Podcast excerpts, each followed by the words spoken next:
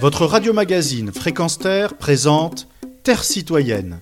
Vivre ensemble, c'est essentiel. Une chronique animée par Pierre Guelf.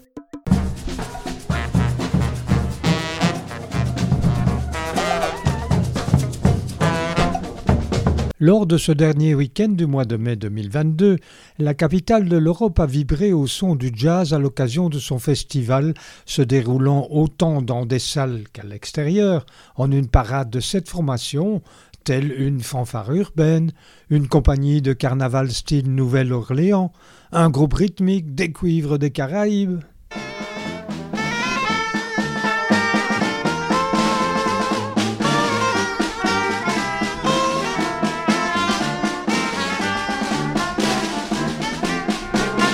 Pourquoi Fréquence Terre a-t-elle porté son attention sur pareil événement musical?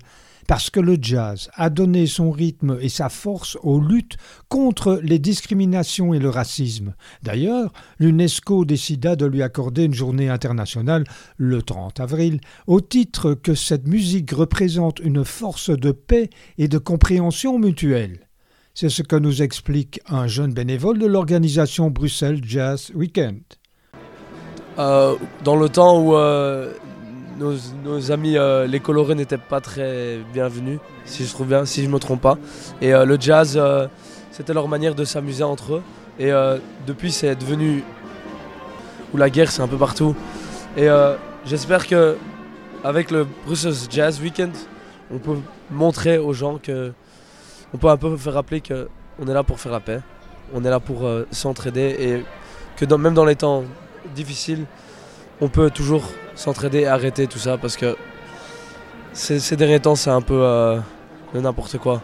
Un peu de, guerre, un peu de, la guerre un peu à droite à gauche et que le, le, jazz et le Brussels Jazz Weekend montrent aux gens qu'il y a encore un peu d'espoir. Et le jazz, comme la musique, est universel, au-delà des frontières.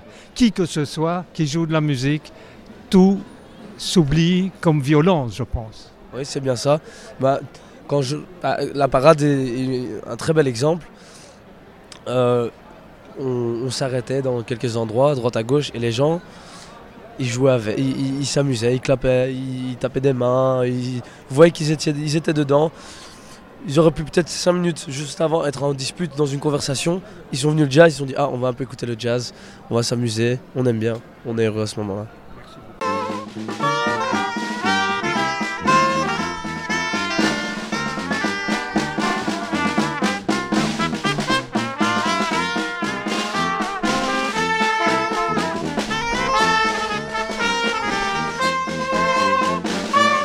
Fort du reportage, lorsque j'ai demandé au groupe No Pareto, d'inspiration nouvelle-orléanaise, s'il pouvait interpréter Bella Ciao, le chant antifasciste et anti-nazi italien. Cela donna ceci.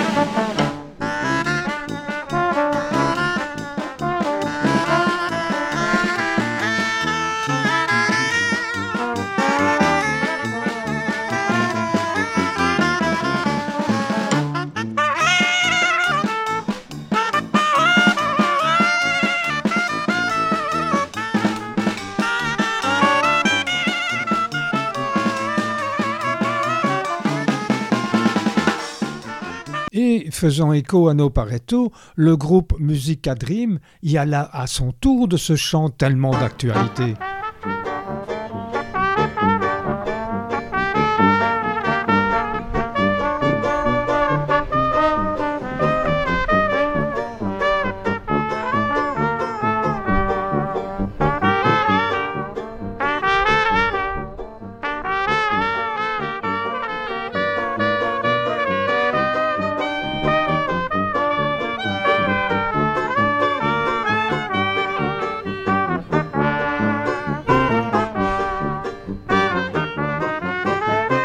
C'était Pierre Guève depuis la capitale de l'Europe au son du jazz.